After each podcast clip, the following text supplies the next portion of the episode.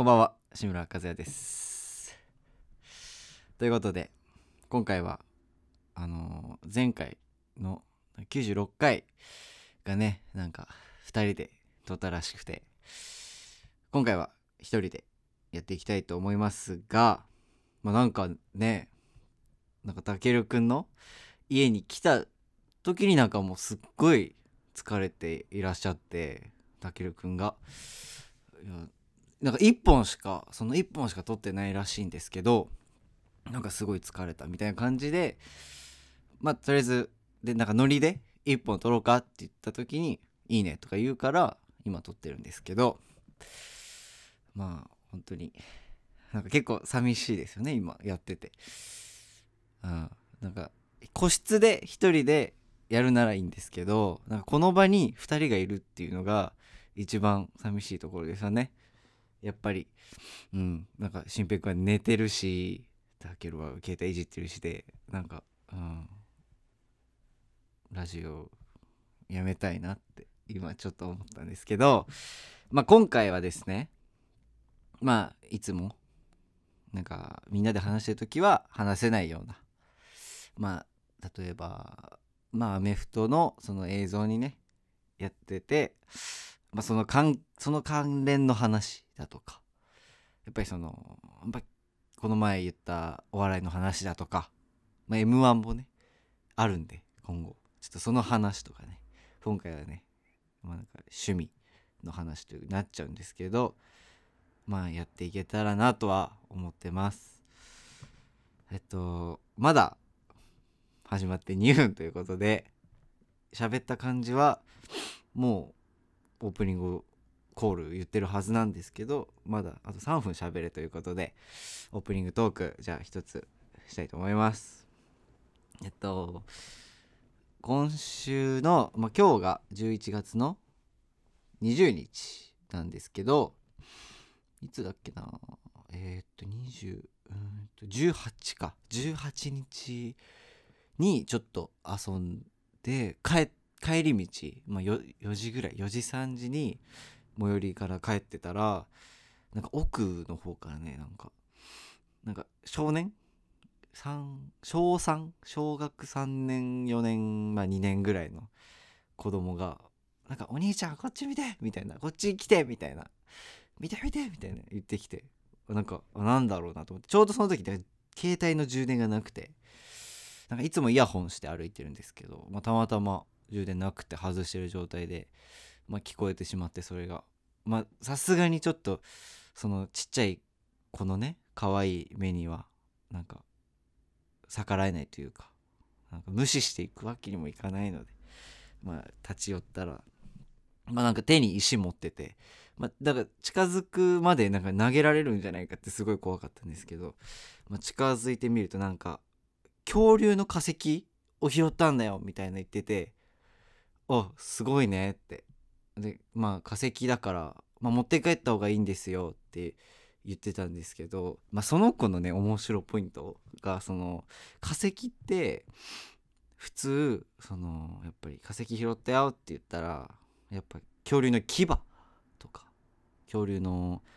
なんていうんだ？恐竜のね歯とかやっぱ牙一緒か。牙ってとかまあなんかあとはなんていうの？オムナイト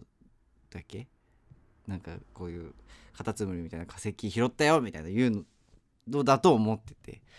そしたらなんかその子が「恐竜の顎拾ったよ」って言って「顎?」ってなってなんかすごいでもパーツも顎っぽくてすごい。でその見る限りはこの顎の正面から見たこの顎の丸いところだけの化石を拾ったらしくてなんかそれをまあ10秒ぐらい説明されて。まあなんかとりあえずまあ貴重だから持って帰ってなんか記念になんか飾りなって言って分かったって言って帰ってったんですけど はいということでなんか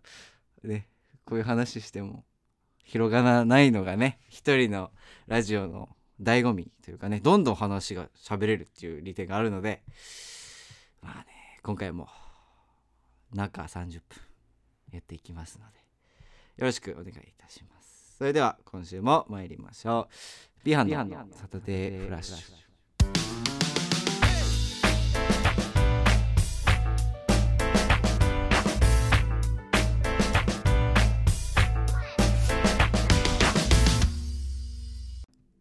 改めましてこんにちは。こんばんは。おはようございます。ということでえっとまあでも本当にね聞いてる人はいつ聞いてるかわからないので全部言うスタイルがいいんじゃないかなと最近思ってるこの頃なんですがまあなんかこの前ねなんか新平まあ某基地外くね、うん、中川頭おかしいちょっとおかしい子がいるんですけど友達で、まあ、その子が言ってたんですけどまあなんかなんかうちのラジオをまあなんか自分の出てる回でも、まあ、普通に聞くと、まあ、聞くとね。いうことだったんであ聞くんだって。で意外と面白くて笑っちゃうらしいんですけど、まあ、なんかそれを聞いて昨日自分もなんか聞いてみようかなと思って。まさか笑うわけなんてないだろうなと。自分たちがねしかも自分が入ってる中で、まあ、気持ち悪くてしょうがないんだろうなと思っていたら意外とね面白くて。なんか帰り道とか歩いてる時に聞いたんですけど、まあ、意外と一回やった話なんだけど意外と面白くておすすめです。ということで まあね後半のね中のオープニングトークというかの中のオープニングか同じこと言ったけどまあそういうことで中身の方にね入っていきたいと思います。ことで慣れない一人ラジオということで最初のお話はまあみんながね気になってるであろうまああの話をしようかと。まあアメフトのね先にアメフトの映像関係の話をちょっと長めにしようかなと思ってます。えっとまあ自分が所属しているチームはミライフ福岡サンズというその福岡を拠点とした社会人アメフトチームなんですけど11月のね今月に2回ほど2回かな？あ3回公式戦があるんですけどまあ最後の29にやる試合にはちょっといけないんですけど、まあ、20ん ?15 あ121と22で試合がありまして、まあ、そっちの方には行かせてもらって、まあ、撮影チームという形で行かせてもらって、まあ、本当にあのー、一番ね近い距離でアメフトを見ることができてめちゃくちゃ楽しかったんですけどこのチームには何といってもあのー、ね一世を風靡したまああのー、35億のブリリアンのコウジさんがいるということで。あとアメフト界では本当トップレベルで有名な、まあ、栗原隆というね高橋さんという選手がいるんですけどまあ、この2人のねプレーもすごくてね浩二さんは本当に今回のこのチームに入って10年ぶりかな？10年ぶりにアメフトプレーしたということで結構注目いろんな番組からも取材受けたりして注目されてるんですけど。えっと1試合目ですかね。1試合目に浩二さんがまあプレー中に活躍をしたんですけどヒュービーサックといって、まあ、クォーターバックっていうその人物、まあ、そのポジションから全てが始まるんですけどその始まりを潰すというか始まりを、まあ、タックルして防ぐっていうプレーをねしたんですけど、まあ、その時にはね本当にうん。まあ編集したりしてあとドキュメンタリーとかで福岡に行った時も、まあ、少しだけ話させていただいてまあ、本当にいい方でしかも練習もすごい熱心で頑張ってるっていうのも知ってたのでした時はねすごいもう感動して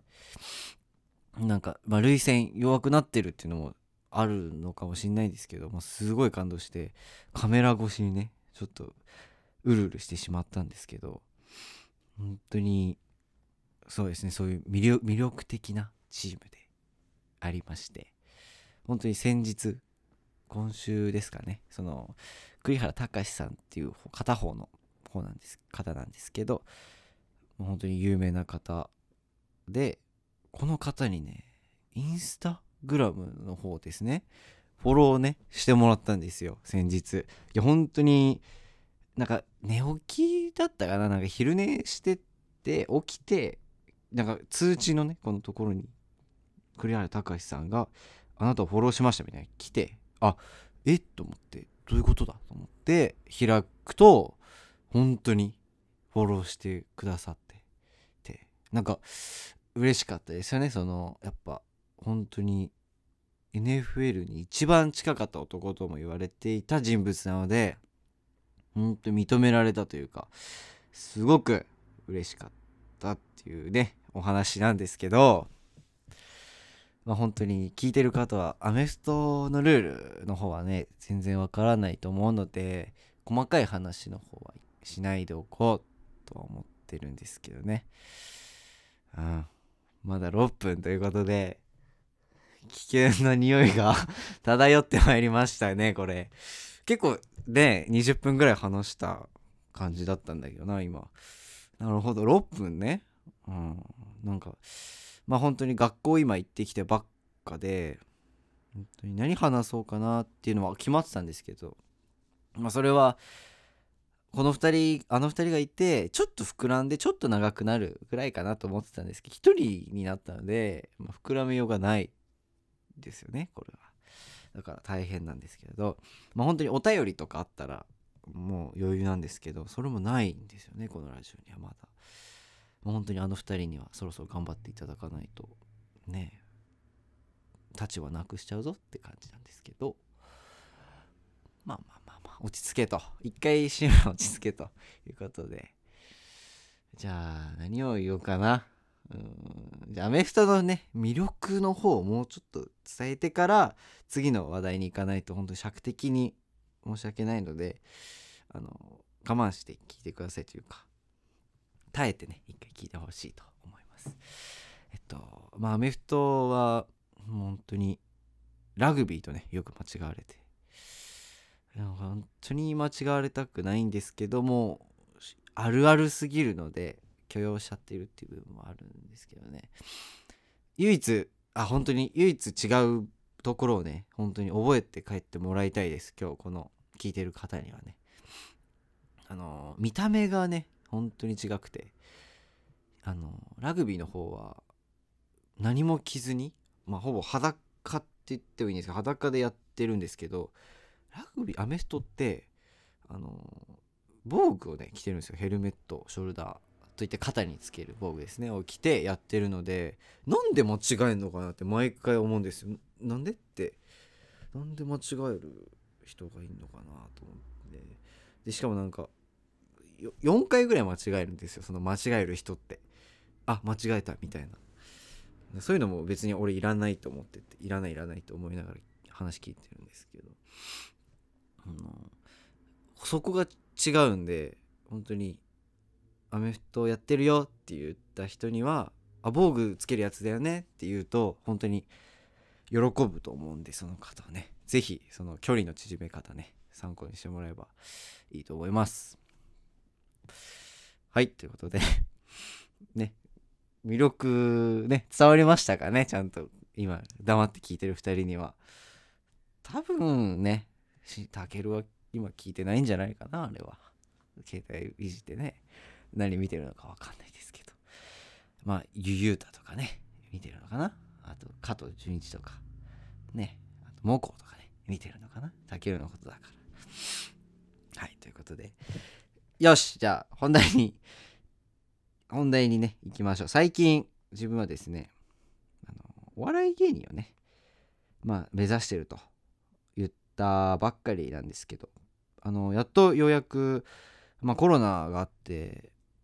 m 1グランプリにもねいろいろ支障がありまして第3回戦がなくなったのかな？3回戦がなくなって、まあ、絞られる率がねすごい高くなってすごいなんか大変なね大会になってるって今年はすごい聞いていて、まあ、ついにその m 1グランプリも準決勝のね進出した方が決まったということで、まあ、本当に今日ねちょっと紹介していけたらなと思います。まあ20全部で25組いるそうなんですけど、まあ、有名だみんな皆さんが知っているラインで言うとえっとぺこぱね。ぺこぱさんですね。これはあれだね。松陰寺さんと。シュウペイさんのねコンビでありまして。でも結構自分は思う部分で言うとこの前の芸風はやっぱりその何でもいいことに変えるというかそういう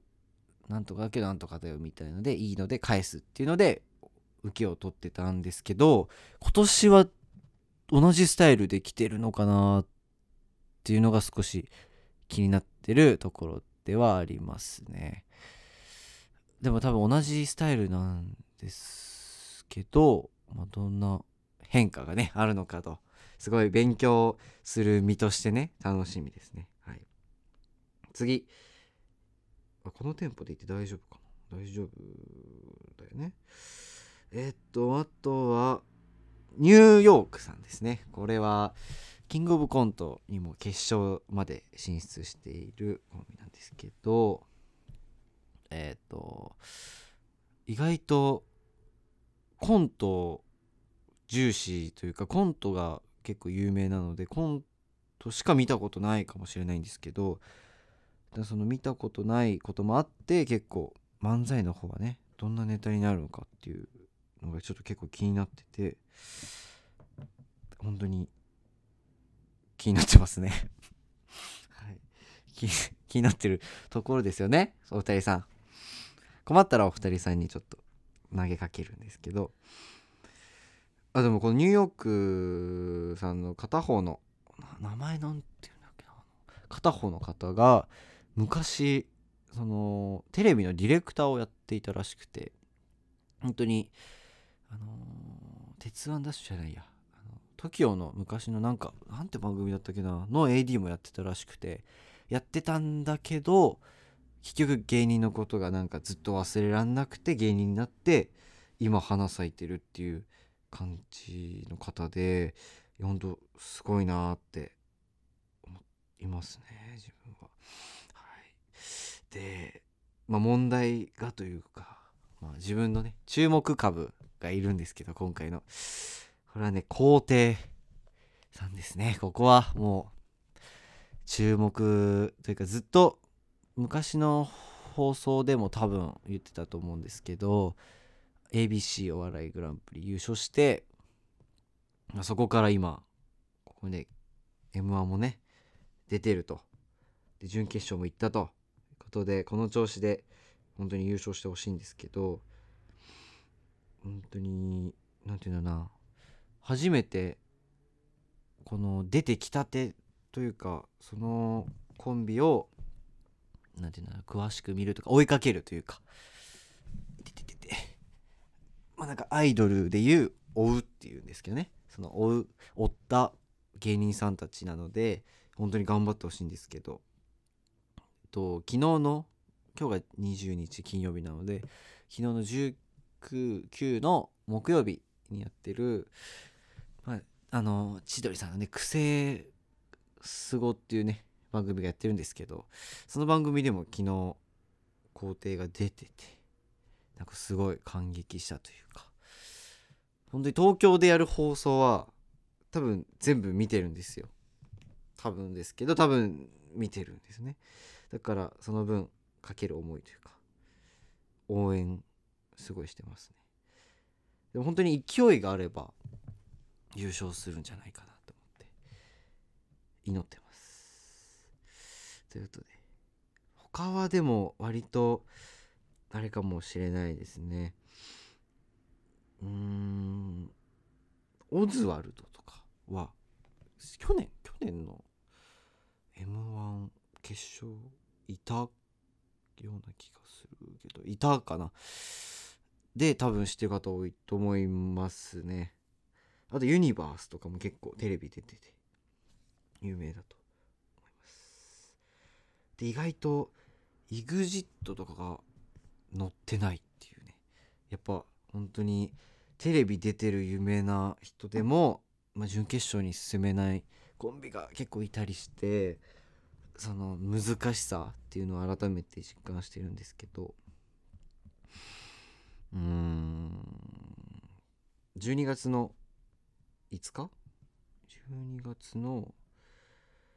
えっ、と2日か。2日放送なのでぜひね自分は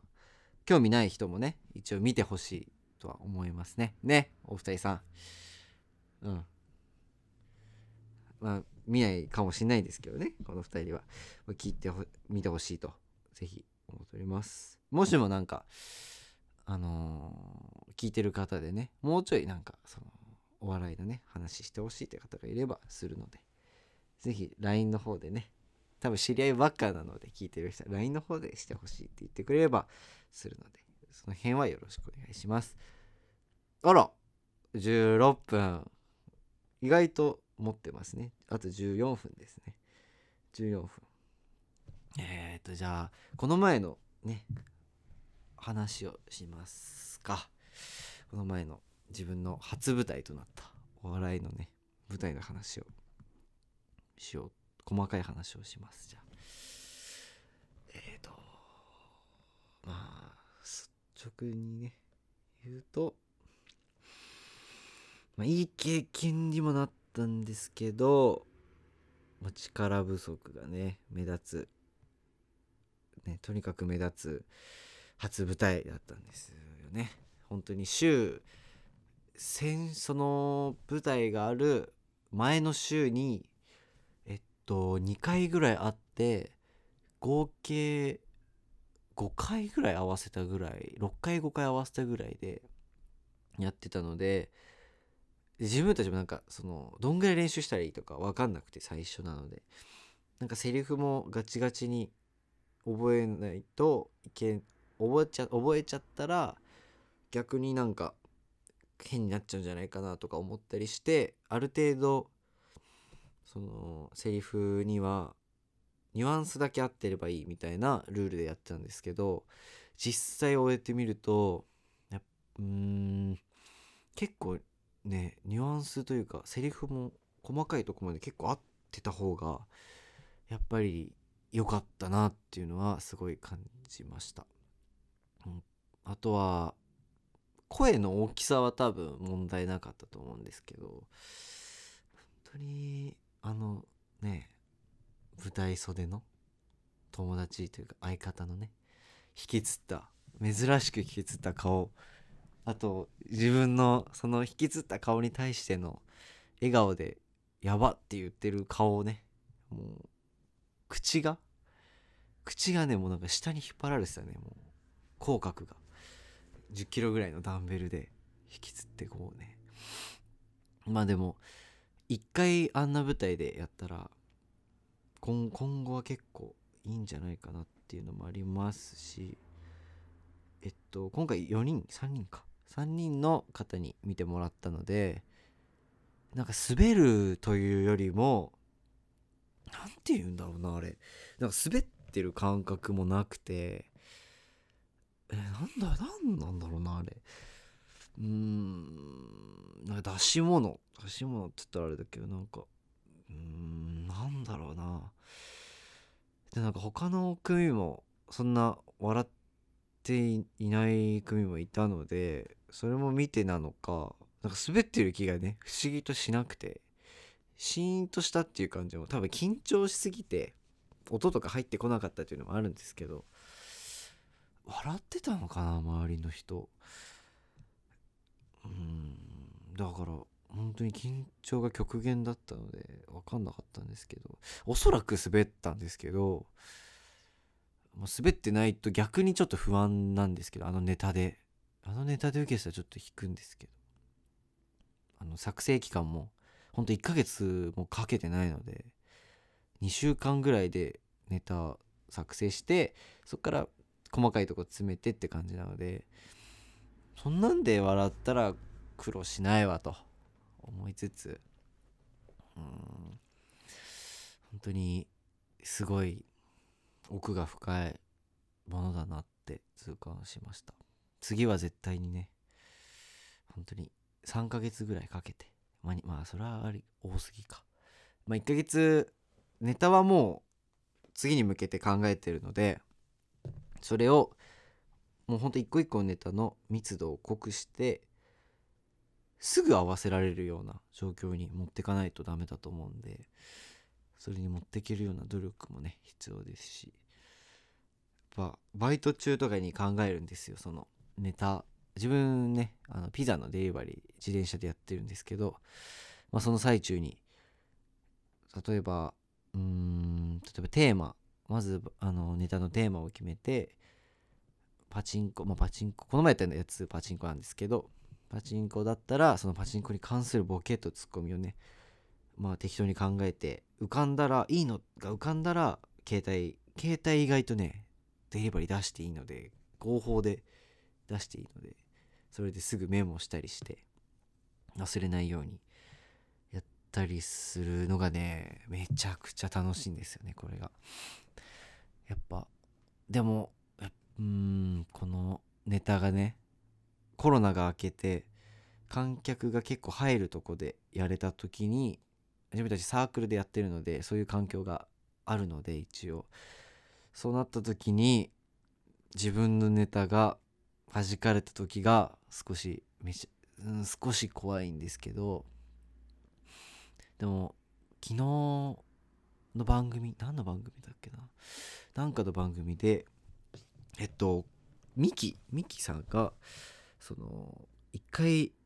受けてるのに予選落ちしたりした時とかがあるって言ったらしくてその時が一番困ったというか感情的におかしくなったって言ってましたね。でも本当に分かる気がなんかこの身分で言うのもねなんですけどすごい分かる気がして確かにこの前のネタは自分たちがやったネタはまあかまあ、緊張してて分かんないのがやっぱあるんですけどまあおそらく滑ってたと。はっきり滑ってて予選落ちしたならまあそりゃそうだと思うんですけど結構受けてて落ちたら何が悪いんだろうってなっちゃうと思うんですよ。結構多分自信あるネタだと思うのでそれで弾き出されたらね折れるというか大変ですよね。まだその舞台にも行けてないですけどいつかはそんなことね言えるような人にもなりたいですね。是非うんもうたけるがね多分このラジオね生ラジオなんですよ。この2人にとって。今俺がやってるラジオは。多分いい声だからね。それで寝てくれたのかもしれないけど。起きてるよ後ろの人。なんでだ？あれ？新平いつも寝るのにね。俺とゆういちがやった回も寝てたし俺とたけるがやった回も寝てた？のにね。面白くないってことかなこれ。うん、でも、たけるが寝てるってことは面白いってことだわ。いつも寝ないから逆に。じゃ自信持って、あと残りね、残り7分やっていきましょう。続きか。で、なんだっけ？脱線しちゃった。えっと、そう、ミッキーさんがね、そう、あって、そうそうそうそう。で、なんかぜひね、なんか、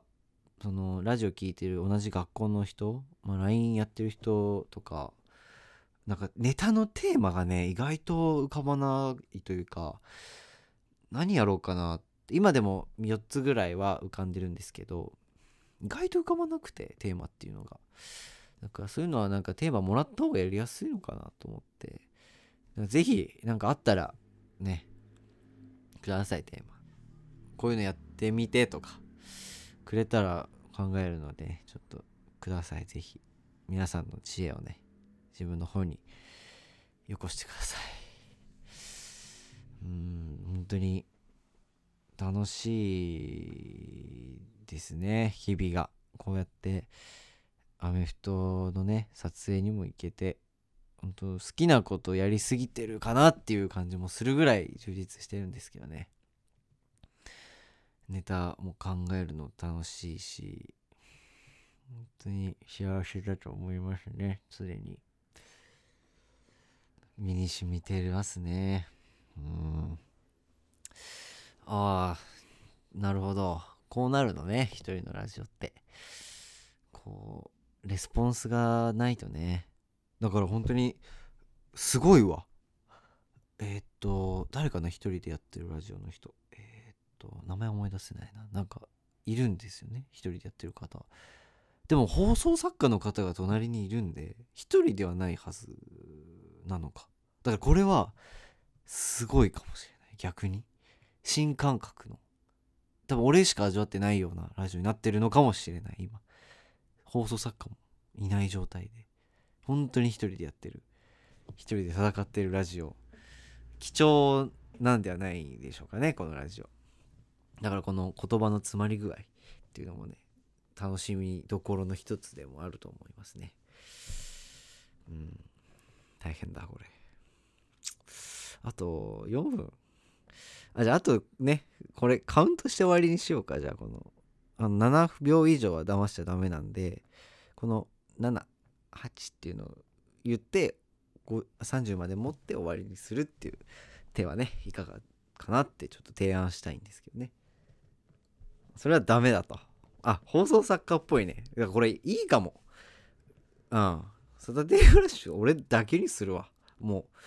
う。でその放送作家としてあの2人を横に置くっていう感じでね今後やっていこうかと。たけるは寝てるからまあ勝手にしちゃえって感じなんですけどまあそれもありかなって今思っちゃいましたね。でなんか放送作家の方がなんかテーマとかね決めてくれればそれについて話すとか。あいいね。これ100回目からあるな。普通に。今97だっけ？9797か。なんであと3回目3回終わった後にはもう1人になってるかもしれない。ってことですね。はい。そういうことだ。よし。あとねつなごうか？じゃああとこの期間ね。期間じゃない時間。えっ、とまあそのうちラジオの方でもねネタの方とかまあでも声でやるのはどうなのかなっ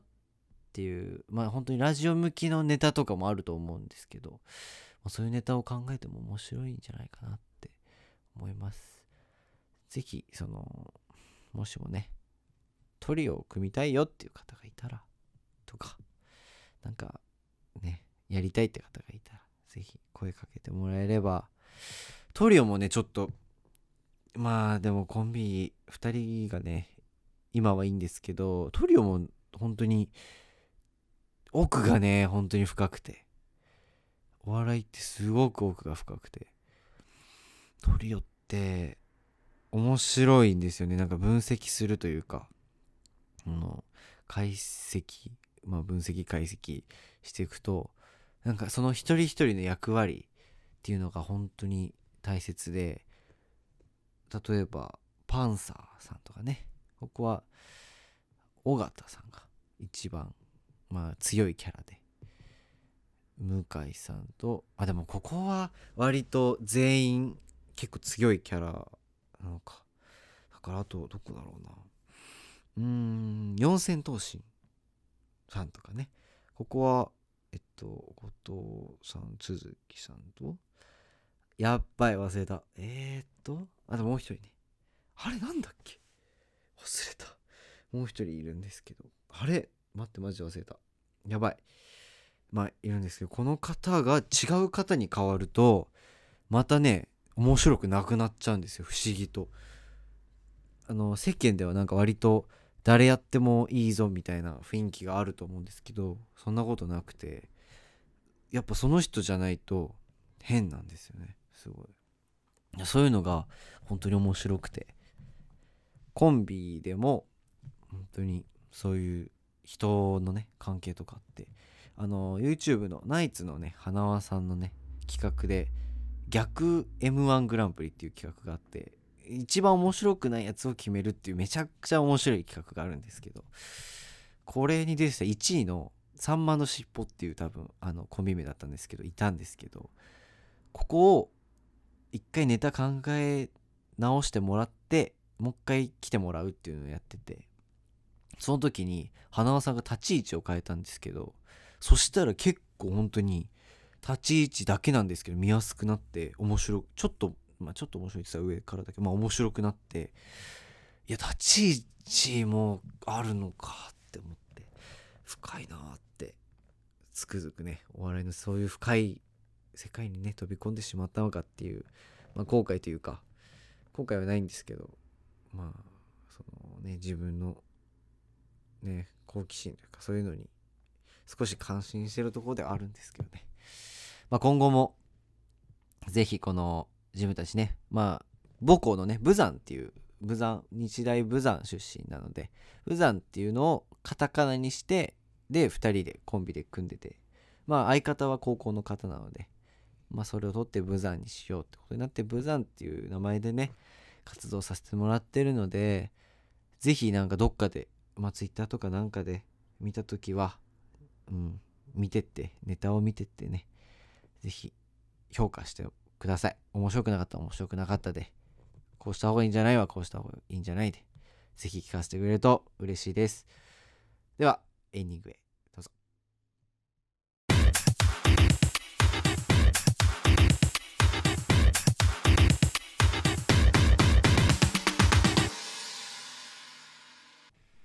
ピーハのサーデイフラッシュ。そろそろお別れの時間になってしまいました。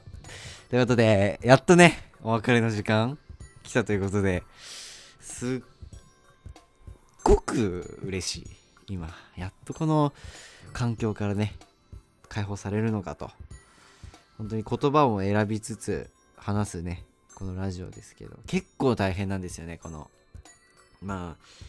下ネタにもね言っていい下ネタと悪い下ネタもありますし。本当悪口にも言っていい悪口と言っちゃダメな悪口もありますので大変なんです。その言葉選びっていうのがすごい大変で。本当結構労力使うんですけどなぜ2人が1本でこんなになってるのかは分かりません。もしかしたら自分が学校行ってる間にあの喧嘩したのかな？なんかあったのかもしれないね。多分。この2人ね不仲なんですよね。今言えないですけど。てね、うん、すっごい不仲で、あのあのお互いのねなんか性格が無理らしくてね、うん。まあ、お互いどっちもね喋りかける方ではないのでね、まあ、それにイラついてるらしいですお互い。なんで喋んねんだっていうのとなんで喋んねんだっていうので。で俺は毎回どっちも喋ればいいじゃねえかって思ってるんですけど。本当に仲の悪い2人でね。自分もいつもなんだろうなこの2人の機嫌を損ねないようにね。いいバランスをとってラジオを撮ってるっていうのが、うん、まあ本当今回ねこのねラジオを通して、ね、言えるのがね嬉しいです。自分も。ずっと隠してたのでこの97回を迎えた今でもね。まあ不仲なんだよっていうのをしっかりしてもらって。うん、でもそのそんな不仲な2人がね2人で写真を撮りに行あでもこれ本前回で触れたのかもしれないねこれ。なんか写真を撮りに行ったらしくて。いや本当かと。本当にこの2人が行ったのかと。まあこの世もね変わったなと。すごい。不仲な人でも我慢していく世界になったのかと。感心したんですけどね。ぜひねなんか仲良くなるコツみたいな。教えてほしいです皆さんには、そのうち本格的にねなんか質問箱っていうんですか？なんかそのまあお便りをね募集したいんですよ。まだ人数が少なくてそんなこともできないんですけど。増えてきたらねお便り募集すれば本当にこういう一人ラジオだって余裕でできますしなんか悩み相談とかねできるんでね。本当に今回自分でも評価したいぐらいね頑張ったと思いますね。うん。そしてね意外とね5分がね長いのよ。のまだ3分だからね、うん、1617って18って19って20ってね。結構ね長くて。意外とねエンディングにちょうどいい何て言うんだろうこのテーマというかね。話っていうのがね意外と見つけるのが難しくて。弾みすぎちゃう話だとねエンディングには向かないからやっぱり。そこをね結構ちょうどいい広がりもせずにっていうのを見つけるのが結構難しくて、まあ、それでね最初のあの化石の下りはね結構ちょうど良かったんじゃないかっていう、まあ、自己評価的にもねいいですよね。だってまああのボケというか脅しどころをね解説するとまあ普通の化石はまああの年のね小3とかが言う化石はどうせ恐竜の頭だの牙だの。まあなんかなんかのね化石？貝の化石というかなんかオムナイオムオムナイトだっけな？の化石拾ったよとか言うと思いきや顎ね。顎の化石っていうね。そこのね完璧なオチ。まあ完璧ではないけどオチがあるっていうそうね。素晴らしいですね。やっぱオチがない話は良くないと思うんで。スーって流れていっちゃうのでしっかりねオチのある話っていうのがねやっぱ面白いラジオを届けるには大切な要点だとは思ってます。まあうん。まあ本当ぜ次回ね、まあ、全員揃うと思うんですけどその時はそのオチ話にどんだけオチがあるかっていうのを注目してね聞いてもらえるとなんか別方向で楽しめるんじゃないかなって。あこの人落ちないからあこの2人そんな笑ってないとかあオチあるからこんなに盛り上がってるとかそういうのね聞き方によってはラジオは本当に何でもなりますから。ぜひ変えまあ聞く方向変えてね聞いてみてください。まあ、あとね本当に最後になりますけど今後活動していくのでねぜひなんか本当コロナ収まったらライブとかライブまあサークルのライブなんですけど出るってなったらね告知とかここでしてぜひね来てもらいたいと思っているのでよろしくお願いいたします。それではね今日はここまでということで志村和也ランクアップですということで。お疲れ様です